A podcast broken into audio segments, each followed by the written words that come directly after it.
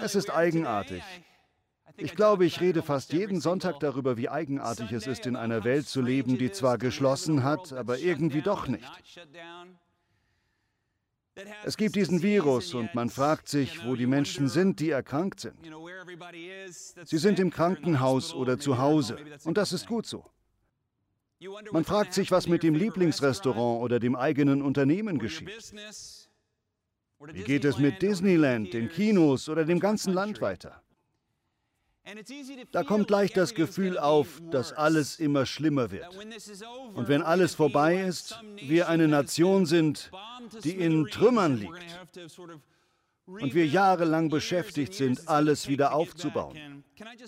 Ich würde Ihnen gerne sagen, was ich glaube, eigentlich was ich weiß. Alles wird wunderbar sein. Ich glaube, es liegt in der Natur des Menschen, schlechte Zeiten als Katastrophe zu beschreiben. Natürlich sollte man nichts beschönigen und auch nicht gleichgültig sein oder meinen, es bräuchte keine harte Arbeit. Es bringt nichts, Schwierigkeiten und Nöte zu verleugnen oder so zu tun, als lägen keine schweren Zeiten vor uns. Aber wenn ich eines weiß, dann, dass wir einem guten Gott dienen und dass uns Gutes bevorsteht. Wenn Sie die Idee der Freiheit und des Strebens nach Glück annehmen und ganz besonders, wenn Sie den Blick zum Himmel heben und beten, glaube ich, wird Gott Sie hören und das, was schrecklich und hart war, nicht nur wegnehmen, sondern durch etwas ersetzen, was besser ist als alles vorher. Sie werden zurückblicken und sagen, ich vermisse die guten alten Zeiten nicht mal. Ich liebe das, wo Gott mich heute hingebracht hat. Wir glauben hier nicht an Könige. Wenn wir auf einen einzigen Mann sehen, dann kann es nur einer sein, zu dem wir aufsehen, und das ist Jesus Christus. Er ist der Einzige, der uns retten kann. Deshalb können wir morgens aufstehen, ohne anderen Vorwürfe zu machen. Sie haben diese Macht, ungeachtet dessen, was um sie her vor sich geht. Ja, sie machen eine harte Zeit durch. Ja, es gibt Herausforderungen. Ja, es liegen ihnen Steine im Weg. Aber sie haben heute die Macht aufzustehen und ihr Leben zu gestalten. Beten Sie und vertrauen Sie darauf, dass Gott Sie aus einer schon guten Vergangenheit in eine noch bessere Zukunft bringt. Sie gehen aus einer guten Vergangenheit in eine großartige Zukunft. Das glaube ich für Sie. Wachen Sie auf! Raus aus den Federn! Bauen Sie Ihr Haus! Pflügen Sie Ihr Land! Hüten Sie Ihre Schafe und vernichten Sie Ihren Drachen! Die Welt wartet darauf, von Ihnen erobert zu werden. Geben Sie nicht den anderen die Schuld an den Problemen. Übernehmen Sie Verantwortung und lassen Sie uns gemeinsam für die Demokratie einstehen, die so wichtig ist. Freiheit, die wichtig ist. Schaffenskraft, die wichtig ist. Wenn wir Freundschaften pflegen und auf Gottes Versorgung vertrauen, steht uns das Beste noch bevor. Wir haben Freunde in Kanada, in China, in Hongkong, in Neuseeland, in Australien, in Deutschland, den Niederlanden und der Schweiz. Überall auf der Welt sagt man uns, wir glauben, das Beste kommt noch für eure Nation. Glaubt an eure Menschen, nicht an irgendeinen großen Anführer. Glaubt an die Menschen und an Gott und vertraut darauf, dass er uns hört, wenn wir ihm unsere Herzen zuwenden. Viele fragen jetzt vielleicht, Bobby, was ist mit den vielen Sünden von uns? Was ist mit den Fehlern, die wir gemacht haben? Sind wir nicht schon auf dem Weg ins Verderben? Können wir nicht umkehren und zu dem zurück, wie es war? Menschen haben schon immer auch Schlimmes getan. Es gab immer Menschen auf dem Weg ins Verderben. Aber es gab auch immer einen Rest, der gebetet hat und Gott gesucht hat. Und Gott hört auf sie. Er wird auf den Mann, die Frau und das Kind hören, die sich in die Bresche stellen und sagen, Herr, vergib uns und schenk uns deine Gunst, die uns durch diese schwere Zeit trägt. Zum Beispiel im Nineveh. Gott hat Jona nach Nineveh geschickt. Nineveh und die Assyrer waren die schrecklichste Nation der Welt. Aber als Jona ihnen in schlichter Weise den Untergang prophezeit hat, sind sie umgekehrt. Der König hat Buße getan, das ganze Volk und sogar die Tiere haben Buße getan. Und was passiert? Gott lässt von seinem Zorn ab und erbarmt sich über sie und sie blühen wieder auf. oder in der babylonischen Gefangenschaft. Ich glaube, als die Juden wegen ihrer Sünden in babylonische Gefangenschaft kamen, dachten sie, es wäre alles vorbei, das wäre das Ende ihres Volkes. Vielleicht glaubten sie, jetzt träfe ein, was Gott zu Mose gesagt hatte. Ich zerstöre sie und gründe ein neues Volk mit dir. Aber am Ende der babylonischen Zeit begann das rabbinische Zeitalter mit Rabbis, dem Tempel, Synagogen und Kindern, die lernten.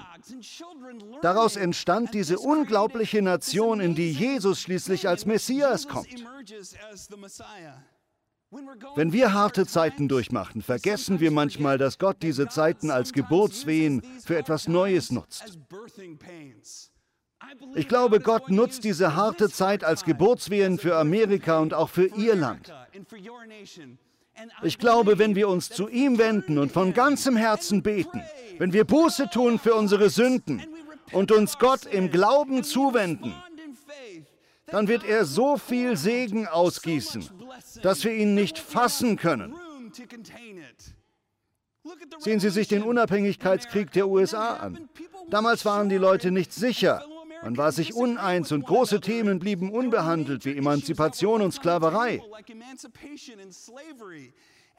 Und doch haben unsere Gründerväter gebetet und geglaubt, dass ihr Traum sich auf die Bibel gründet.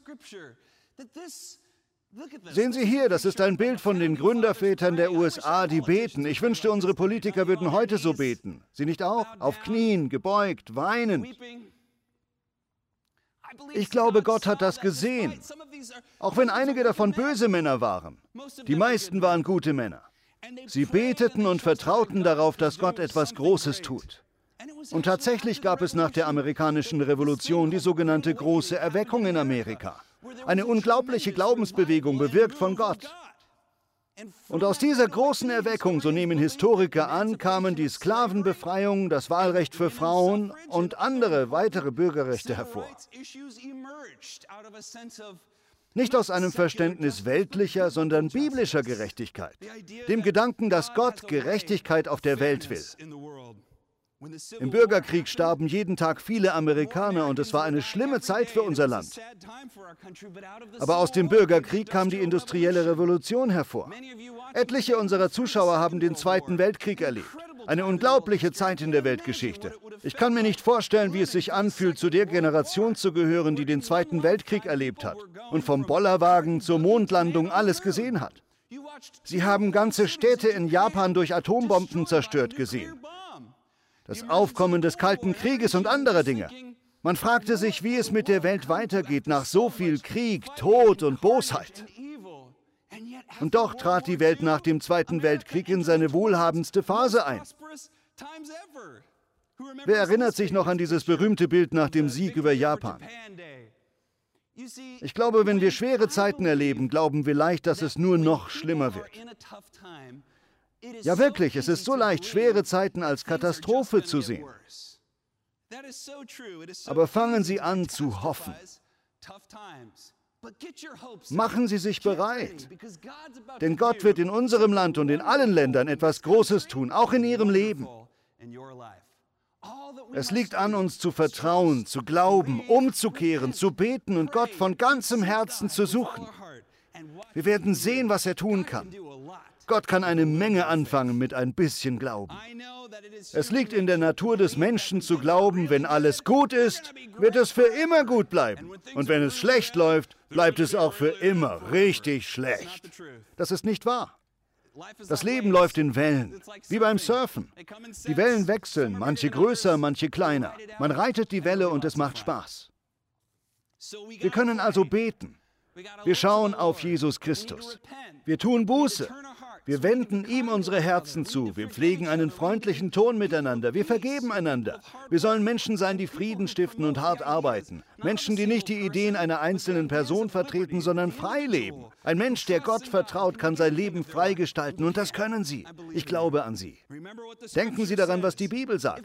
Wenn mein Volk, das nach meinem Namen benannt ist, sich demütigt und betet und mein Angesicht sucht, und sich abwendet von seinen üblen Wegen, werde ich vom Himmel her hören, ihre Sünden vergeben und ihr Land heilen.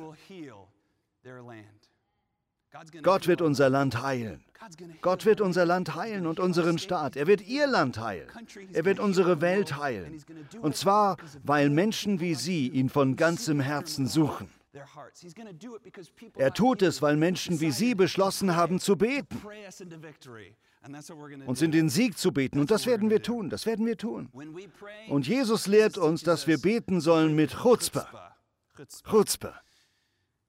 Chutzpah ist ein jiddisches Wort aus dem Hebräischen für Glauben. Einen Glauben, der nicht nur Vertrauen heißt, sondern ein leidenschaftliches Drängen beschreibt, bis hin zur Aufdringlichkeit. In den Evangelien gibt es eine großartige Geschichte über Jesus. Er wird von einer Menschenmenge verfolgt und er und seine Jünger brauchen eine Pause. Sie wandern in den Norden nach Tyra und Sidon, eine heidnische Gegend. Das ist die Gegend, wo Elia das Wunder mit der Witwe getan hatte. Diese Witwe, die nur ein bisschen Öl und Mehl übrig hatte. Durch das Wunder konnte sie weiter essen und dann weckte er noch ihren Sohn von den Toten auf. Also für die Juden ein wichtiger Ort. Dort geht Jesus mit seinen Jüngern hin und es scheint, als würde er sich in einem Haus verstecken. Und eine Frau, keine Jüdin und nicht religiös, bettelt Jesus an und lässt nicht ab.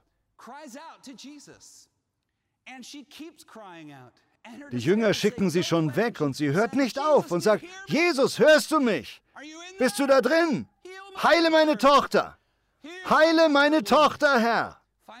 Schließlich sagen seine Jünger zu ihm, Rabbi, kannst du diese Frau bitte endlich wegschicken? Die macht uns wahnsinnig.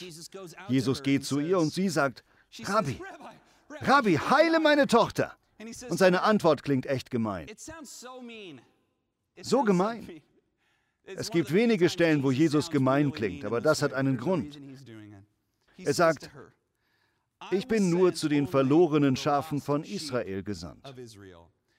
Das Volk dieser syrophönizischen Frau und die Juden waren Gegner. Sie haben eine lange gemeinsame Geschichte, oft als Feinde. Ihr Volk gehört zu den Kanaanitern. Es gibt also diese Spannung, in der Jesus zu ihr im Grunde sagt, was die meisten Juden damals dachten. Ich glaube, Jesus dachte nicht so. Das erkläre ich noch. Er benutzt ein sogenanntes Kalva Homer. Er sagt zu ihr, ich bin für die verlorenen Schafe Israels gekommen. Und sie sagt, bitte Herr, rette meine Tochter. Und er sagt, und das ist der schlimme Satz, es ist nicht recht, das Brot der Kinder zu nehmen und es den Hunden hinzuwerfen. Oh, das ist brutal. Wenn ich jemand um einen Gefallen bitte und der mich dann einen Hund nennt, denke ich, das war's, oder? Nicht diese Frau. Sie hat diesen Chutzpe-Glauben. Sie betet mit Chutzpe. Es kümmert sie nicht. Es ist ihr egal. Und sie sagt zu ihm, nicht doch, Herr. Selbst die Hunde essen doch die Krümel, die vom Tisch der Kinder fallen. Was sagt Jesus darauf? Gibt es größeren Glauben in ganz Israel? Ich glaube, Jesus gefällt diese Haltung und die Tochter wurde sofort geheilt. Gott liebt Gebete mit Chutzpe, Gebete voller Leidenschaft. Gebete, die nicht unbedingt perfekt durchgeplant sind. Das kann sein, aber ein Gebet, das mit Leidenschaft und mit Feuer gebetet wird, mit allem, was in ihnen ist. So gefällt es Jesus, wenn wir beten. Ich denke immer noch gern an das letzte Weihnachtsfest. Wir hatten fünf Weihnachtsgottesdienste. Sie waren zu jeder vollen Stunde. Ich glaube, es war um eins, zwei, drei, vier und fünf Uhr. Wir wiederholten sie und sie waren 45 Minuten lang. Wunderschöne Gottesdienste im Kerzenschein, das ganze Orchester und der Chor, eine herrliche Feier. Ich weiß noch, wie ich im ersten Gottesdienst war und in der ersten Reihe, wo Hannah jetzt sitzt, saß eine Frau mittleren Alters. Eine Muslima. Sie trug einen Hijab und hatte einen Koran auf ihrem Schoß. Ihre Hand lag in der Mitte ihres Korans und sie sah bekümmert aus. Nicht nur ein bisschen traurig, sondern sie weinte und sah fast zornig aus. Ich fragte mich, was diese muslimische Frau in meiner Kirche am Weihnachtsabend tut, so völlig aufgelöst.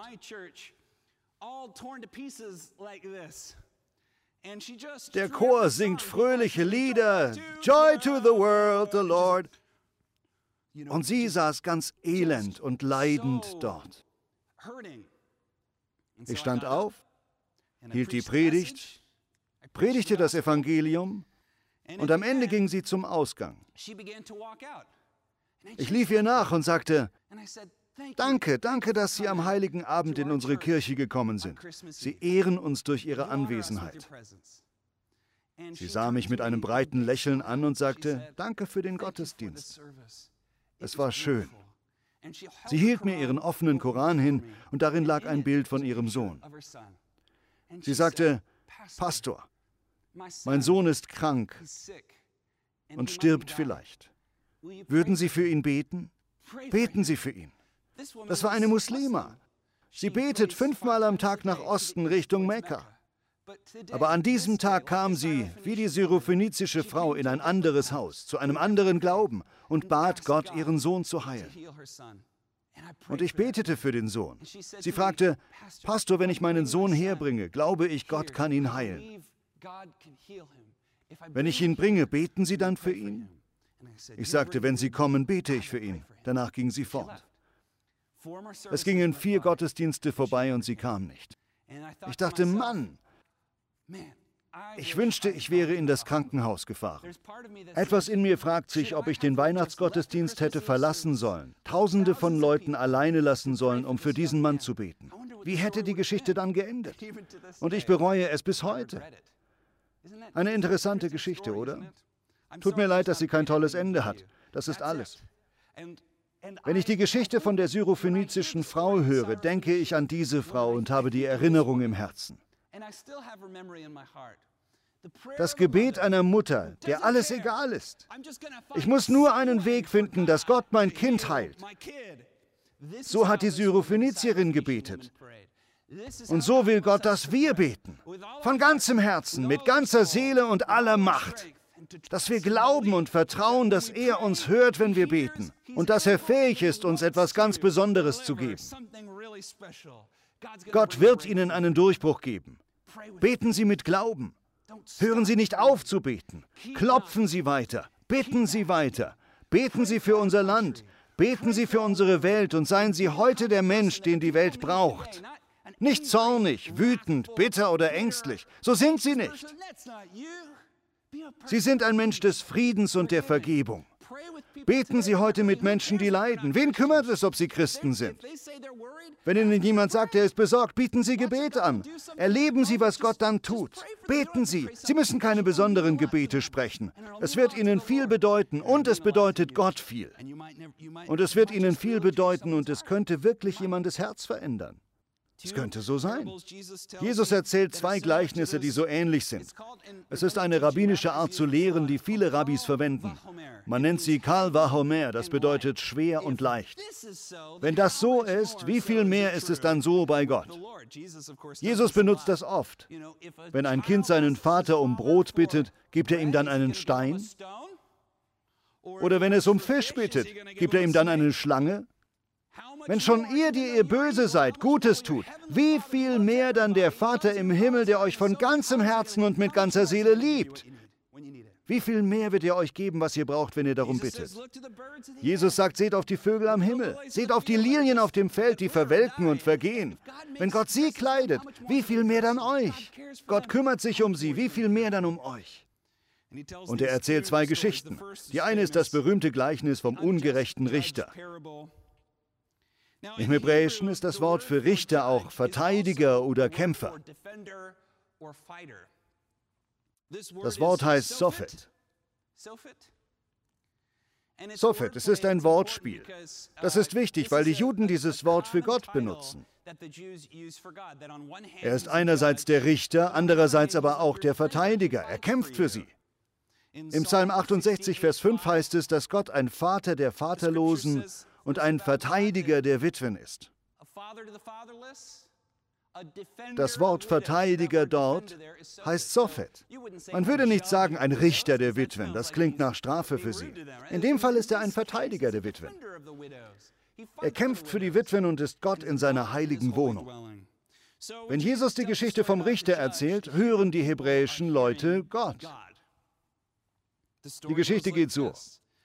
Er sagte, da war eine Frau und sie trat vor einen Richter, der böse und ungerecht war und dem alles gleichgültig war und sagte, schaffe mir Recht gegen meine Bedränger. Er ignorierte sie und wies sie immer wieder ab, aber weil sie so aufdringlich war, sagte er schließlich, ich schaffe dir Recht, wenn du mich endlich zufrieden lässt.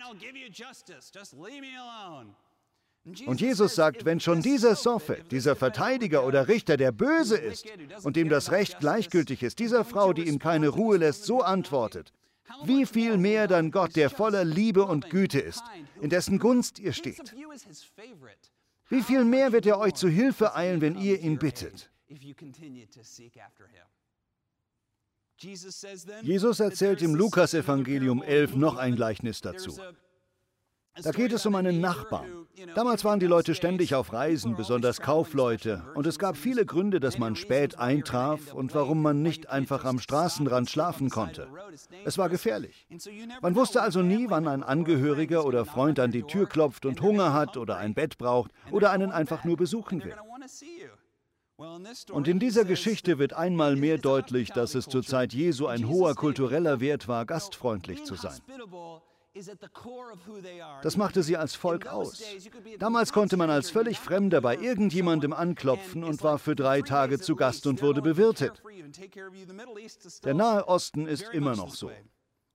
Jesus erzählt von dem Mann, bei dem ein Freund mitten in der Nacht an die Tür klopft. Sagen wir, es ist 3 Uhr morgens und der Nachbar hat nichts zu essen für seinen Freund. Er klopft also bei seinem Nachbarn an die Tür und versucht dort etwas zu holen. Wenn wir das hören, denken wir, meine Güte. Wir meinen, der komische Typ in der Geschichte ist der, der klopft. Aber der Sonderbare ist eigentlich der, der nicht an die Tür kommt und ihm nichts zu essen gibt. So läuft das in einer gastfreundlichen Kultur. Normal wäre, dass der Nachbar sagt, warte, du hast nichts zu essen, warte kurz, bleib da, ich hol dir was. Was brauchst du? Ich habe hier Roggen. Brauchst du Wein, Wasser? Was brauchst du? Okay, okay, okay, hier, hier, hier, hier. Weil er seinen Nachbarn vor Peinlichkeit bewahren will. Er will, dass es seinem Nachbarn gut geht. Sie helfen einander. Wenn Jesus erzählt, dass der Nachbar nicht mal aus dem Bett aufsteht, denken seine Zuhörer nicht an den, der anklopft, sondern an den Mann, der nicht aufsteht. Er ist wie ein ungerechter Richter. Ein schrecklicher, furchtbarer Typ. Und dann diese lahme Ausrede. Ich kann nicht aufstehen, weil ich die Tür schon abgeschlossen habe. Wie schwer kann es sein, die Tür wieder aufzumachen? Und obwohl das normalerweise eine echte Beleidigung wäre und zu jahrelangem Zwist führen könnte, ist dieser Mann nicht beleidigt. Er klopft einfach unbeirrt weiter. Klock, klock, klopf, klopf, klopf, poch, poch, poch, poch. Und Jesus sagt nicht, weil er ein guter Mensch ist, sondern weil er weiter schlafen will, steht der Nachbar schließlich auf und gibt ihm das Essen, was er braucht, und legt sich wieder hin. Wenn schon ein böser, grummeliger Nachbar so etwas tut, wie viel mehr dann Gott, der nicht schläft und dem alles Vieh auf den Hügeln gehört und der dich als geliebte Tochter oder geliebten Sohn sieht. Er liebt es doch, dich zu segnen und zu lieben und für dich zu sorgen. Wie viel mehr wird er dir zu Hilfe eilen, wenn du weiter anklopfst und weiter betest? Liebe Freunde, in der Welt gibt es schon genügend schlechte Nachrichten. Es gibt genug schlechte Nachrichten. Die Welt hat genug Sorgen für morgen. Wir werden Menschen sein, die Hoffnung haben. Wir haben Hoffnung. Wir werden die Menschen sein, die sich erinnern, dass die Welt schon viel Schlimmeres als das hier durchgestanden hat. Wir sind Menschen, die diese Dinge nehmen und voller Vertrauen zu Gott bringen. Wir beten, denken kreativ und arbeiten hart. Wir halten die Hoffnung am Leben und bleiben dabei, einander zu respektieren und zu lieben. Dann wird Gott unglaublich handeln. Ich glaube, die besten Zeiten für die Welt, das Beste für unser Land liegt noch vor uns und nicht hinter uns. Nicht, weil ich an eine Person glaube, sondern weil ich an unser Volk glaube. Wenn ich überhaupt an eine Person glaube, dann an Jesus Christus. Und ich glaube, es wird in unserem Land immer Menschen geben, die zum Nutzen aller weiterbeten. Buße tun und wie ein Priester sich in die Bresche stellen und sagen, auch wenn nicht alle dabei sind, wir beten weiter und stehen fest und glauben, dass Gott morgen tun kann, was er gestern schon getan hat, nämlich unsere Tragödien zu nehmen und sie in Triumphe zu verwandeln.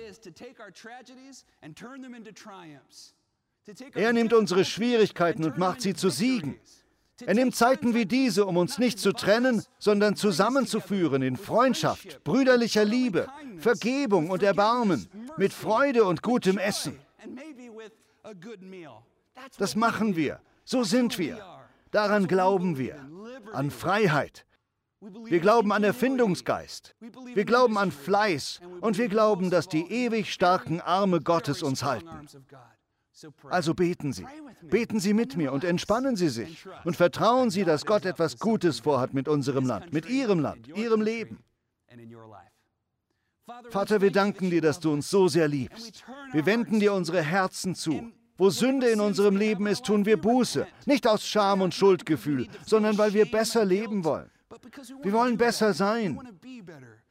Herr, vergib uns, wo wir unfreundlich und nachtragend waren, wo wir unseren Nächsten vernachlässigt haben. Hilf uns von Herzen freundlich und barmherzig zu sein. Hilf uns ruhig zu bleiben und langsam zum Zorn, dass wir einander lieben. Herr, du hast uns geliebt und liebst uns immer noch, selbst wenn wir versagen. Danke, dass du uns nie verlässt. Danke, dass wir heute am Leben sind und Grund haben, morgens aufzustehen und dich zu loben. Wir beten im Namen Jesu. Amen.